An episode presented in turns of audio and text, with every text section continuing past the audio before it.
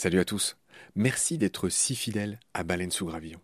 Je viens vous cueillir une minute, pas plus, avant le début de votre épisode pour vous proposer tout simplement de nous soutenir. Offrez-nous une minute au moins de votre temps. Vous savez qu'on est gratuit, sans pub et disponible pour tous sur toutes les applis d'écoute. Clairement, on a besoin de votre aide pour continuer à vivre. Et il y a plusieurs moyens simples de nous aider. 1 vous pouvez nous faire un don unique ou récurrent, quelques balles par mois, quelques euros par mois, euh, sur les liens indiqués dans le descriptif de cet épisode sur Eloasso ou sur Tipeee notamment, il y en a d'autres. 2. Vous pouvez installer le moteur de recherche Lilo au lieu d'utiliser Google qui vous exploite, vous le savez. Et le résultat, c'est que euh, chaque recherche génère ce qu'on appelle des gouttes et pour nous, c'est des petits sous. Voilà. Pour vous, en plus, c'est gratuit. Donc, c'est pas difficile. Encore une fois, tous les détails sont dans le descriptif de cet épisode. Moi et plusieurs membres de l'équipe de BSG, on propose maintenant des fresques de la biodiversité, on propose des conférences. Ben, Parlez-en dans votre entreprise, dans votre asso, dans votre boîte, quoi. Et euh, évidemment, on vient, avec tout le savoir-faire de Baleine sous Gravillon, vous raconter le vivant, tout simplement. 4. On peut aussi créer vos podcasts ou en tout cas vous apprendre à faire les vôtres. On fait des formations pour ça et euh, bien sûr contactez-nous pour en savoir plus. 5 on cherche un partenaire pour tout l'écosystème de baleines sous gravillon. Et il y a différentes modalités. On en cherche un pour l'ensemble, on peut en prendre un pour euh, un podcast en particulier, ou euh, ce qu'on fait de plus en plus, on peut en prendre un pour euh, une série d'émissions. Évidemment, euh, c'est négatif, c'est moins cher à chaque fois. Moins bon marché, j'ai envie de dire, parce qu'on n'est pas si cher. Donc euh, voilà, vous pouvez devenir coproducteur de ce qu'on fait. En tout cas, ben, voilà, prenez conscience que ce qu'on fait est certes gratuit, mais on a besoin de vous pour continuer à exister. Moi, ça fait trois ans que je fais ça sur mes fonds, et là, ben, évidemment, je suis obligé de, faire autre chose hein, pour euh, vivre, sachant que France Culture ne suffit pas à me faire vivre. Voilà. Pour nous joindre, c'est simple, contact at baleinesougravillon.com. Tous les détails sont dans le descriptif de l'épisode. Je vous laisse maintenant retrouver l'épisode du jour. Je vous dis merci, salut, à bientôt.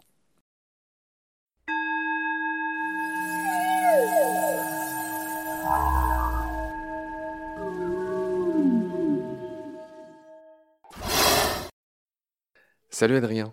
Salut Marc. On continue à parler de migration avec toi sur la grande question de pourquoi les oiseaux migrent. Tu as du style, hein, tu me dis qu'ils migrent pas forcément à cause du froid, ou pas directement, ou du manque de nourriture, et tu conclus en disant que les grues n'apportent pas le froid et que l'hirondelle surtout ne fait pas le printemps. Donc, quelles sont les autres causes de migration? Bah écoute, c'est vraiment un subtil mélange entre le patrimoine génétique, la disponibilité en nourriture. Il y a aussi une histoire d'horloge interne, voilà la durée du jour, du nuit qui va influencer sur le départ en migration, mais qui va aussi euh, contrôler euh, la mue, l'activité de la migration, la prise de poids avant la migration. il y a également la compétition pour la nourriture, les zones où il y a une population euh, sédentaire où il y a de plus en plus d'individus, au bout d'un moment la compétition sera telle que certains oiseaux vont devoir faire des déplacements. Et enfin, il y a le grégarisme, c'est-à-dire qu'il y a certaines espèces qui vont suivre leurs parents, mais l'espèce fait qu'elle va avoir l'habitude de suivre euh, des congénères, et ça va induire sur le départ en migration. Alors tu donnes l'exemple des oies naines élevées en captivité et confiées à des nonnettes qui les suivent plutôt que d'aller se faire flinguer en Europe, écris-tu? Ouais, ouais. En gros, c'était un peu une mesure de conservation, peut-être comme on n'en fait plus d'ailleurs. Mais en gros, euh, voilà, sur leur voie de migration, elles étaient vraiment chassées euh, beaucoup. Et en fait, ils ont confié des poussins à euh, du coup cette autre espèce, la bernache nonnette, qui elle, pour le coup, n'allait pas hiverner dans des endroits. Enfin, en tout cas, la voie de migration, elle passait moins au-dessus des fusils. Et en fait, du coup, les jeunes oies, au lieu de se fier uniquement à leur programme génétique, d'aller hiverner là où va hiverner leur espèce, elles ont suivi en fait leurs parents d'adoption, si tu veux. Ah oui, c'est génial. Et ça, ça s'est vu aussi avec euh, les cigognes blanches, c'est-à-dire que, en gros, pour faire très simple, à l'est de l'Europe, les cigognes blanches vont passer par le Bosphore, à l'est de la Méditerranée, à l'ouest de l'Europe, elles vont passer par Gibraltar. Donc, ce qu'ils ont fait, c'est qu'ils ont déplacé les cigognes blanches de l'est de l'Europe et ils les ont mis en Europe de l'Ouest. Donc là, tu t'attends à quoi? Tu t'attends à ce qu'elles passent quand même par leur voie initiale de migration, celle qui est dans leur code génétique. Et eh ben non, en fait, elles vont suivre les cigognes qui passent au-dessus d'elles et qui vont migrer euh, par Gibraltar. Sauf si tu les relâches après le passage de ces cigognes-là. C'est-à-dire que ces cigognes d'Europe de l'Est, ces jeunes, qui normalement passent par le Bosphore, si tu les mets en même temps que la migration de celles qui passent par Gibraltar, elles vont être pris dans le flot. Si tu les mets euh, juste euh, voilà toutes seules, là par contre elles vont passer par euh, leur voie initiale de migration. Quoi. Tu as, aussi un contrôle sur euh, ce qu'ils observent. D'ailleurs, on voit des espèces qui sont très grégaires. Et tu as des familles comme ça qui sont connues pour migrer un peu en groupe. Tu vois, les hérons, tu vois souvent une aigrette avec un héron, avec un héron cendré, etc. Et parfois, tu peux avoir des trucs assez marrants. Tu peux avoir des limicoles dans les vols de pigeons. Euh, tu peux avoir euh, des spatules dans des vols de cormorans, euh, dans des vols de grues. Enfin voilà. Ah, ils se mélangent entre espèces. Bah, alors voilà, il y a des espèces qui sont connues pour se mélanger, mais des fois, il y a, y a, des espèces qui sont grégaires, mais qui n'ont pas trouvé leur pote, si tu veux, et qui du coup bah, prennent le vol un peu. Ah, c'est des trains. Et, tu peux voir des trucs assez marrants hein, comme ça. je te dis, des chevaliers dans des vols de pigeons, c'est quand même marrant. Des bécassines, bécassines dans les vols de pigeons de temps en temps. Ouais. On va aborder un autre grand point là. Je rappelle qu'on est toujours dans ces épisodes, euh, comment dire, qui décortiquent un petit peu de ces histoires de migration. En fait, c'est infiniment, on va pas dire complexe. En fait, on comprend tout ce que tu dis, mais c'est très varié et on est en train de détailler ben, toutes les possibilités. C'est ça, en gros, l'enjeu de cette première volée d'épisode avec toi. La question suivante, c'est vers où migrer? Et donc, euh, on pense un peu bêtement, enfin moi en tout cas qui ne connais pas grand-chose, que c'est du nord au sud, mais il y a plein de subtilités. J'aimerais que tu nous les détailles, les grands axes en fait. Donc effectivement, euh, bon, du nord au sud, c'est ce qu'on observe le plus. C'est également la migration qui concerne le plus grand nombre d'espèces, tout simplement parce que les terres émergées sont plus nombreuses au nord en superficie qu'au sud. Mais tu as également de la migration du sud vers le nord, ça concerne à peu près 220 espèces en Amérique du Sud, un peu moins en Afrique australe et en Océanie, mais il y a quand même des oiseaux qui vont migrer du sud vers le nord. Après, il y a des migrations d'est en ouest, ça peut être des oiseaux qui vont traverser par exemple les océans. Il y a des oiseaux euh, du Canada, du Groenland qui vont hiverner en Afrique, qui du coup vont faire une migration quasiment est-ouest. L'inverse existe aussi avec le Phalarop à bec étroit qui va hiverner, donc il y a une espèce qui se reproduit en Europe qui va hiverner sur les côtes pacifiques de l'Amérique du Sud. Donc voilà, la migration, c'est pas, en fait, c'est surtout pour illustrer que c'est pas forcément, parce que dans tous les cas, ça va être un peu nord-sud. Hein. Euh, mais, mais voilà, c'est pas forcément. Il euh, y, a aussi le goéland pontique, tu vois, qui est une espèce euh, qui niche plutôt dans les terres en Europe de l'Est et qui, en hiver, va se répartir plutôt sur la façade atlantique ou un peu en Méditerranée. Donc vraiment un déplacement plutôt est-ouest. En tout cas, c'est pour dire que c'est pas uniquement nord-sud, quoi. Ouais, ouais. Alors attends, j'explore ce que tu m'as indiqué. Il y a apparemment une migration altitudinale. Ouais, exactement. Donc migration altitudinale, en fait, donc faut toujours réfléchir à l'alimentation disparaît et là, entre autres, ça va être du coup des espèces qui vont nicher assez haut en montagne et l'hiver, leur ressource alimentaire euh, n'existera plus à l'endroit où ils ont niché, donc ils sont obligés de descendre un petit peu. Alors, il y a des migrations altitudinales, on en a parlé chez les lagopèdes, chez les tétras, ils vont descendre un petit peu la senteur alpin aussi, voilà, des espèces, ils vont descendre dans les vallées. Donc c'est une migration qui concerne, on va dire, quelques centaines de mètres de hauteur et en distance peut-être quelques kilomètres quoi. Mais il y a des espèces qui sont vraiment des nicheurs euh, des zones euh, de montagne qui vont hiverner en plaine. C'est le cas du pipit spioncelle, un petit passereau qui niche en montagne et va beaucoup hiverner sur le littoral en fait, sur le littoral, les marais salants. Donc on va le retrouver par exemple sur la façade atlantique, euh, en Camargue, alors que c'est une espèce qui niche en montagne. Le pipit. Le pipit, ouais. le pipit spioncelle, ouais. Pioncelle. Spioncelle. Spioncelle, le pipit spioncelle. C'est mon nouveau pipit préféré. Tu parles de migration en boucle et de migration en 8. Bon alors, je pense c'est pas si compliqué que ça. Déjà, la migration en 8, c'est juste une double migration en boucle. En gros, la migration en boucle, c'est que le trajet à l'aller, donc on va dire du nord vers le sud, va pas forcément être le même quand il va remonter du sud vers le nord. Et donc, ça va faire une petite boucle. T'as des espèces qui vont migrer beaucoup plus à l'est de l'Europe au printemps et beaucoup plus à l'ouest de l'Europe à l'automne, et des espèces où c'est l'inverse. Et ça, en fait, ça va être lié principalement au régime des vents dominants et aux zones d'alimentation. C'est-à-dire que la voie de migration va aussi être liée aux différents vents, à la géographie, aux obstacles, mais aussi aux zones d'alimentation, aux zones de halte. Et ces zones de halte vont pas forcément être les mêmes en automne et au printemps. Et voilà, ce qu'on observe, c'est qu'il y a des migrations un peu en boucle. Donc il y a des espèces qu'on voit beaucoup plus au printemps. C'est le cas par exemple du faucon cobèze, alors qu'il y en a d'autres qu'on va voir beaucoup plus à l'automne, c'est le cas du phragmite aquatique en France. Et donc la migration en 8, en fait, ça va concerner uniquement les espèces euh, pélagiques, donc qui vivent en haute mer, donc euh, on peut prendre l'exemple des puffins.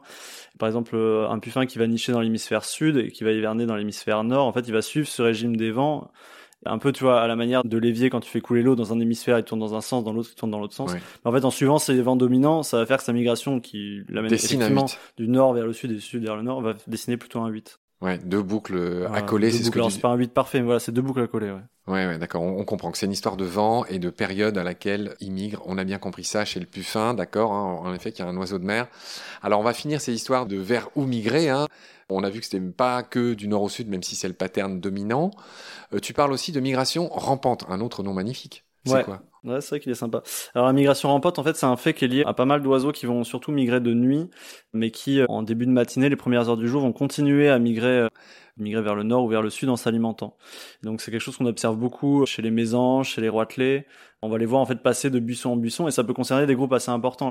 Par exemple, euh, là où j'étais ce printemps euh, sur le col de l'Escriné en Ardèche, tu as des groupes de 30, 40, 50 mésanges bleus qui arrivent ensemble sur un petit buisson et puis euh, et puis plus un peu et puis d'un coup il y en a une qui part et puis toutes les autres suivent et tu les vois vraiment en fait de bon en bon, quoi, elles vont se déplacer vers le nord. Et ça s'appelle une migration rampante. Ça s'appelle migration rampante, ouais. On comprend, elles volent pas d'un trait, c'est un truc en pointillé. Voilà. Mais, mais, souvent, ça fait suite à une migration euh, vraiment active la nuit, quoi. Elles ont migré sur plusieurs voilà, dizaines de kilomètres, centaines de kilomètres, et la journée, elles continuent. Euh.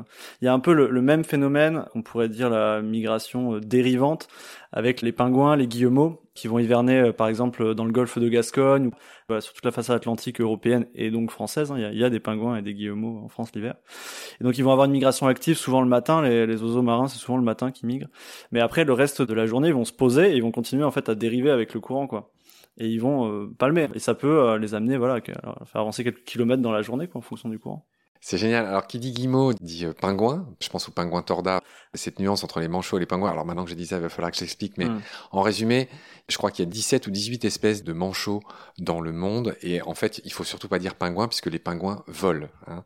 Les pingouins volent. C'est l'exemple du pingouin torda en France, en Bretagne. Tu me fais oui la tête. Je, vois bien que tu, tu, connais cette différence. Mais voilà, il y a parfois des gens qui confondent les pingouins et les manchots. Donc, on le redit, hein, tous les manchots vivent dans l'hémisphère sud, la plupart en Antarctique. Et les pingouins, ben, on en a en France et ils volent. Hein. juste, voilà. Et regardez à quoi ressemble un pingouin torda et vous verrez ce qu'est un vrai pingouin. Voilà, cette nuance est en fait, on va achever l'épisode sur d'autres types de migrations et on va se rendre compte que c'est pour être très complet, euh, puisqu'il y a tout simplement des migrations qui se font à pied. Et cet exemple-là, tout le monde le connaît, c'est celui de la marche de l'empereur, bien sûr. Parle-nous un peu de la marche de l'empereur, en quoi ça consiste. Non, alors c'est pas la migration que je connais le mieux, mais en gros la zone de reproduction du manchot empereur, elle se situe dans les terres alors que lui, son alimentation la plupart de l'année, il la prend quand même euh, dans l'eau, et donc il va y avoir une migration euh, à pied vers la zone de reproduction, qui peut concerner euh, plusieurs dizaines de kilomètres. D'accord. Tu dis plusieurs dizaines, voire plus de 100 kilomètres parfois de ces fameux empereurs qui marchent. C'est ce qu'a filmé Luc Jacquet dans les années 2000. Tu parles d'une autre migration, c'est la migration nageante, et là tu parles d'un autre manchot, c'est le manchot de Magellan. Voilà, ouais. Donc c'est un manchot qui va se reproduire donc voilà sur des îlots en colonie et après il va passer euh, l'hiver plutôt en mer sur d'autres côtes et donc en fait il va remonter euh, les côtes de l'Amérique du Sud à la nage. C'est une migration à la nage hein, parce que encore une fois les manchots pour le coup ils volent pas donc ils n'ont pas le choix. Il va remonter les côtes d'Amérique euh, du Sud jusqu'à plusieurs milliers de kilomètres, hein, jusqu'à 2500 kilomètres à la nage. D'accord. Mais tu dis de part et d'autre de l'Amérique du Sud. Oui, c'est qu'en fait, il y a plusieurs populations. Il y en a qui vont à droite, il y en a qui vont à gauche, mais euh, le principe est le même. En fait, les zones de reproduction sont vraiment dans l'axe de la pointe sud de l'Amérique euh, du Sud. Et donc, il y a certains manchots qui vont aller plutôt à droite, d'autres plutôt à gauche de l'Amérique du Sud. Mais le principe est le même, quoi. Ils remontent vers le nord, là où il fait moins froid, où il y a plus à manger, peut-être. Je pense que c'est, ouais, alors pour le coup, le froid, je pense qu'ils en ont rien à carrer. Les... Ouais. enfin, pardon. Je pense que pour le coup, les manchots, le froid, ils en ont rien à faire. Ouais, ce sera plutôt les ressources alimentaires, certainement liées à des phénomènes de poiling dans ces zones-là, de ouais, très boom juste. de poissons. Très juste. Et euh, upwelling, hein, on rappelle que ce sont ces remontées de nutriments qui viennent de très en profondeur et qui font que ces eaux, euh, notamment de l'Amérique du Sud, que je connais bien, sont les plus poissonneuses du monde. Hein. C'est là qu'il y a les bancs d'anchois, qui sont les poissons tout simplement les plus pêchés du monde. Malheureusement, on en fait le plus souvent des farines pour nourrir, euh, y compris le bétail ou d'autres poissons, les fameuses farines euh, d'anchois, côté péruvien, etc., grâce à, à l'upwelling. Donc effectivement, les manchots, ils suivent ça, les explosions de vie. Adrien, avant de rendre l'antenne, comme on dit, on va parler des cas particuliers.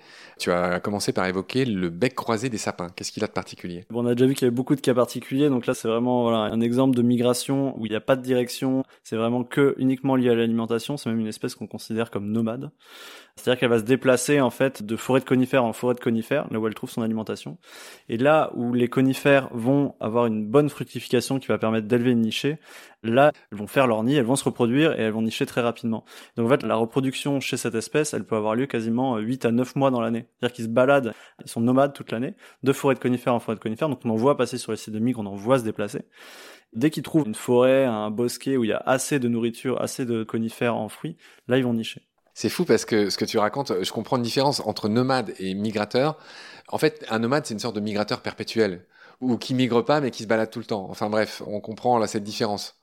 C'est vrai. Enfin, euh, les oiseaux, ils restent souvent longtemps à un endroit. Bim, ils partent très loin pendant un temps rapproché. Et les nomades, à l'inverse, ceux qui sont toujours en vadrouille finalement.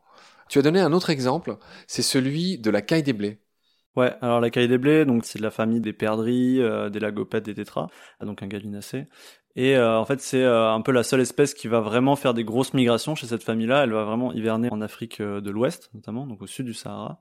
Et en fait, ils sont aperçus que les populations qui remontaient au printemps, il y en avait qui s'arrêtaient au Maroc pour nicher, et d'autres qui continuaient leur migration vers l'Europe centrale, on va dire. Jusque-là, très bien, un schéma classique d'une espèce, sauf qu'en fait, les populations qui ont niché au Maroc font des jeunes, qui sont juste au bout d'un moment des jeunes à l'envol, sauf que à cette période-là de l'année, il fait très très chaud. En juin, juillet, il fait très très chaud. Et donc, il y a une partie de ces individus-là qui repartent en migration pour aller profiter euh, de la fraîcheur, entre guillemets, mais surtout des ressources alimentaires d'Europe du Sud. Et donc, une seconde migration, un second flux de migration post-nuptiale, pour le coup, qui va vers le nord des adultes puis des jeunes. Je me souviens très bien une fois d'être à l'océan, de me baigner et de voir passer une caille des blés euh, juste devant moi en plein jour. C'est un phénomène assez improbable parce que c'est normalement un oiseau plutôt nocturne en migration. En plus, c'était en juillet, donc c'est potentiellement voilà un de ces individus-là, un jeune qui fait une, migration vers le nord après une période de reproduction. En fait, pourquoi c'est un cas particulier? Parce que c'est pas un schéma classique. Euh, on a une migration qui paraît classique au début, mais finalement après la reproduction, t'as pas une migration post-nuptiale directe vers les zones d'hivernage. T'as d'abord une seconde migration vers le nord avant d'avoir la migration euh, vers le sud. Un autre cas particulier, par exemple, qui a été démontré chez les cinq plongeurs scandinaves. Donc le cinq plongeur, c'est le seul passereau qui euh, peut vraiment aller sous l'eau, qui va se reproduire dans les rivières, etc. On en a en France, hein. mais en Scandinavie, il y a des populations migratrices et il a été montré que certains oiseaux peuvent faire une première nichée sur les zones d'hivernage avant de remonter vers le nord, faire une seconde nichée sur les zones de reproduction habituelles. Ces deux cas particuliers de la caille des blés et du cinq plongeur pour montrer que la migration, encore une fois, c'est quand même compliqué de mettre un mot clair dessus. Adrien, on va maintenant aborder la façon dont les grandes voies de migration se dessinent. Et évidemment, on pense tout de suite aux obstacles naturels que sont par exemple les chaînes de montagne, les océans. Dans notre premier épisode avec toi, on avait parlé de ces fameux cols du Pays Basque où il y avait tous ces chasseurs qui viennent faire du baltrap pour flinguer les grives ou je ne sais quels autres oiseaux euh, Enfin bon, bref, on avait dit à quel point c'était vraiment nul en fait, et dégueulasse, et surtout très dommageable pour les populations d'oiseaux dont certaines sont en déclin. Bref, j'y reviens pas. Donc parle-nous de la façon dont les grandes voies de migration se dessinent pour tous ces oiseaux. Ouais, bah, tu l'as dit, du coup, les obstacles naturels. Alors, on va dire qu'en Europe, euh, les oiseaux qui descendent sur un front assez large d'Europe centrale, ils vont d'abord euh, se dessiner un peu euh, en fonction des grandes chaînes de montagnes euh, que sont l'Oural, que sont euh, la chaîne des Alpes, etc., etc. Jusqu'à arriver à la Méditerranée, là, pareil, va y avoir des oiseaux qui vont plutôt passer à l'est de la Méditerranée, franchir par le Bosphore, alors que c'est-à-dire la Turquie, hein. Ouais, ouais, ça, la Turquie. les, les, oiseaux sont pas bêtes, c'est-à-dire qu'ils passent par Gibraltar, ils, passent, par, Gibraltar, ouais. par le Bosphore, ils prennent pas le risque de traverser trop les océans. Théoriquement. Théoriquement, ils le font pas. Donc je finis juste avec les grands obstacles, effectivement, donc les hautes chaînes de montagne, les déserts, les grandes étendues d'eau. Et euh, pour certaines espèces, comme les oiseaux pélagiques, que sont les albatros et les puffins, ça va être l'absence ou la dominance des vents qui va aussi induire leur migration. C'est-à-dire que s'il y a des vents porteurs, ils vont pouvoir migrer. S'il y a vraiment pas de vent, ils se posent et ils attendent que ça ressouffle. Alors justement, donc je te repose la question. De manière évidente, les oiseaux sont pas bêtes, ils vont quand même au moindre effort. C'est-à-dire qu'ils passent par des cols en montagne, ils vont pas se payer le luxe d'aller à des kilomètres d'altitude là où l'oxygène se fait plus rare. Ils vont éviter les déserts pour d'évidentes raisons de chaleur et de déshydratation. Ils vont pas trop prendre de risques à traverser l'océan là où il est le plus large entre deux continents. Donc est-ce que ces façons de penser sont bonnes? Donc effectivement, les grands obstacles sont les, océans, les mers, les déserts vont déjà faire un premier patron des grandes voies de migration. Mais après, le régime alimentaire va être très important parce que certaines espèces sont dépendantes de zones de halte sur lesquelles elles vont faire des réserves. Par exemple, avant une grande traversée euh, qui peut être la Méditerranée, qui peut être le Sahara. Le Sahara, pour le coup, c'est une barrière qu'ils sont obligés de traverser pour ceux qui traversent le Sahara. Ils peuvent difficilement la contourner. Après, il y a aussi euh, une notion euh, génétique dans la migration, c'est-à-dire qu'effectivement, il y a des voies qui sont logiques et les oiseaux vont au moindre effort, mais il y a ce qu'on pourrait qualifier un peu de fardeau évolutif, c'est-à-dire des espèces dont le patrimoine génétique les oblige à passer par une voie de migration qui n'est pas forcément celle qui est la plus logique. Il y a deux exemples assez parlants à ça. Il y a l'exemple du trachémoteux qui niche au Groenland. Donc le trachémoteux, c'est une espèce qui niche aussi en Europe, hein, mais qui a des populations au Groenland, et en fait, elles hivernent quand même au sud du Sahara en Afrique de l'Ouest. Et donc ces populations-là traversent chaque année ce qui est pas du tout logique parce que si elles allaient vraiment au sud, elle pourrait survivre, et c'est d'ailleurs ce qu'on commence à voir, des traqués qui, au lieu de traverser l'Atlantique pour aller en Afrique de l'Ouest, vont directement en Amérique euh, du Sud et euh, arrivent à passer l'hiver. Alors pourquoi est-ce qu'ils traversent chaque année l'Atlantique? C'est parce qu'il y a un fardeau évolutif, une mémoire évolutive, qui va contre la logique du moindre effort. Il y a un autre exemple qui est pas mal avec ça, sur la grive à d'olive, toujours une espèce américaine. T'as deux populations distinctes qui vont toutes les deux hiverner en Amérique centrale, sauf qu'il y en a une qui va se reproduire euh, en Alaska et l'autre un petit peu plus au sud, on va dire vers la Californie, l'Oregon, tout ça. Les deux vont migrer vers le sud en hiver, sauf que celle qui niche en Alaska, au lieu d'aller vraiment tout droit euh, comme euh, son homologue qui niche en Californie, elle va passer par la côte est, donc la côte atlantique des États-Unis, traverser le golfe du Mexique pour aller euh, en Amérique du Sud. Je sais pas si tu me suis, mais du coup c'est pas logique. Les deux nichent sur la façade est. Il y en a une population qui va vraiment juste au sud au moindre effort, et l'autre qui traverse tous les États-Unis. Pourquoi? Parce qu'on pense que la voie d'expansion de l'espèce qui niche en Alaska, elle s'est fait justement par l'est des États-Unis, donc le côté atlantique. Et donc, elle a en mémoire en fait cette avancée et elle reprend euh, ce patron-là pour descendre. Donc pas le moindre effort, mais bien là cette fois-ci c'est la dominante génétique qui va induire sa migration. En gros, pour conclure, c'est encore une fois un subtil mélange entre génétique, moindre effort, vent dominant et euh, alimentation. Alors, tu n'as pas parlé des vents dominants, justement. Euh, en tout cas, tu n'as pas donné tous les exemples que tu m'as mis dans notre plan, là. Tu n'as pas parlé de la fauvette des jardins, qui mourait beaucoup lors de la traversée du Sahara à cause du vent contraire. Du coup, les oiseaux vont être contraints aussi à, certains moments de s'arrêter ou alors d'attendre les vents favorables pour traverser certaines étapes. Effectivement, c'était quelque chose que j'avais lu, que si le vent était contraire, en fait, un vent qui vient du sud au moment où les fauvettes à l'automne doivent traverser le Sahara, en fait, elles pourraient pas, théoriquement. Elles mourraient dans le désert. Adrien, tu précises que certains oiseaux ne migrent pas du tout dès qu'il y a du vent, quelle que soit sa direction. Ouais. Qui sont ces oiseaux et pourquoi? Alors, qui sont ces oiseaux? Alors, ça a été étudié chez la, enfin, ça a été, en tout cas, documenté chez la grivade olive, donc une espèce américaine, et chez la fauvette grisette, d'une population suédoise. J'ai pas beaucoup d'autres infos, hein, c'est potentiellement quelque chose qui se retrouve chez d'autres espèces, mais après, toutes les espèces n'ont pas été étudiées, tu vois, il y a quand même beaucoup de variabilité. En tout cas, ce que ça nous dit, et qui est un peu contre nature, c'est que c'est quelle que soit la direction du vent.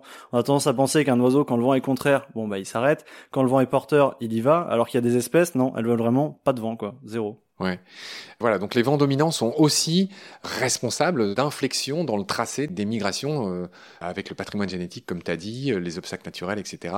Voilà ce qu'on pouvait dire. Est-ce que tu veux ajouter quelque chose sur euh, cette manière dont les couloirs migratoires se dessinent finalement? On a tout dit.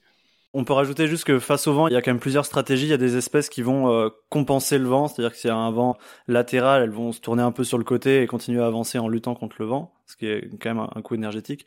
D'autres espèces qui vont, à l'inverse, se laisser porter et finalement au dernier moment revenir. Rattraper, faire, rattraper un, le, faire L. Ouais, rattraper le retard, c'est ça. C'est souvent des oiseaux assez puissants, type limicole. Et une troisième stratégie qui a Pardon, excuse-moi, pour ceux qui savent pas, c'est quoi les limicoles? Du coup, limicole, c'est tous les petits oiseaux qui sont dépendants des vasières. Alors, c'est bécasseaux, gravelots, huîtriers, barges, courlis, vanneaux. Ouais. Alors, ça va aussi aux bécasses, euh, bécassies, etc. C'est souvent associé à un long bec, des grandes pattes, c'est des petits échassiers.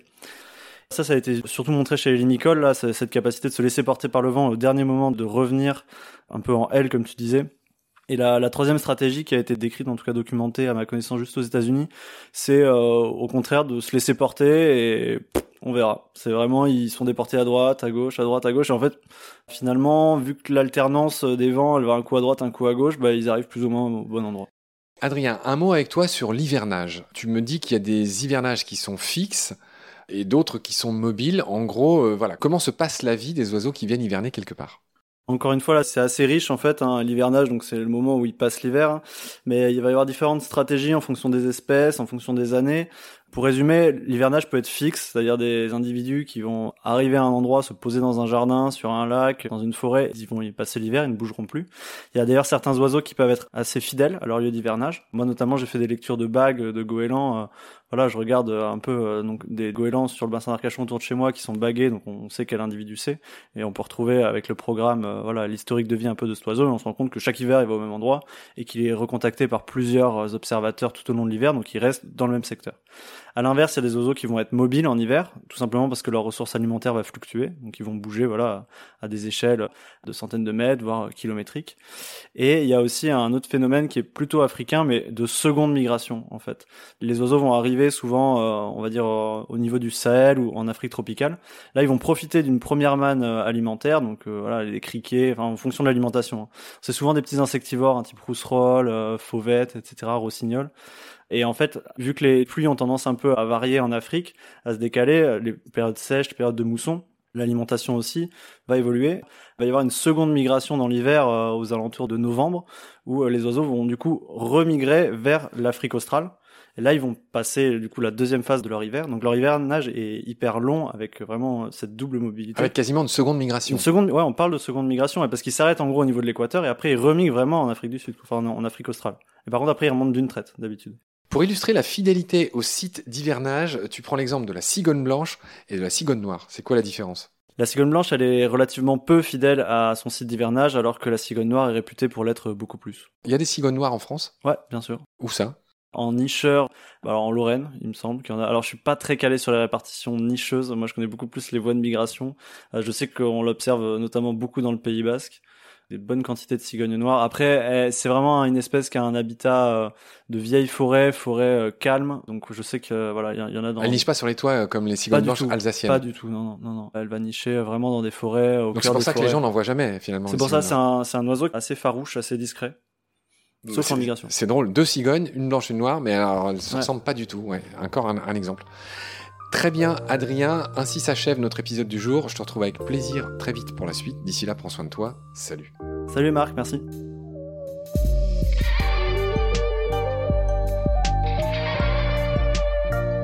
C'est la fin de cet épisode. Merci de l'avoir suivi. Pour continuer, nous avons besoin de votre soutien. Et vous pouvez nous aider simplement en quelques clics et gratuitement. Il suffit par exemple d'utiliser le moteur de recherche solidaire Lilo. Ainsi, chacune de vos recherches sur Internet générera des gouttes qui seront reversées au projet de votre choix, comme Baleine sous gravillon par exemple. Vous pouvez par ailleurs vous abonner à nos podcasts comme d'habitude, partager les liens, devenir adhérent de l'association BSG ou encore faire un don sur Helloasso ou sur Tipeee. Grand merci par avance. Je remercie tous mes équipiers pour leur aide précieuse. Je vous retrouve bientôt pour de nouveaux épisodes. Et d'ici là, prenez soin de vous et de ce qu'il y a autour de vous. Merci. À bientôt.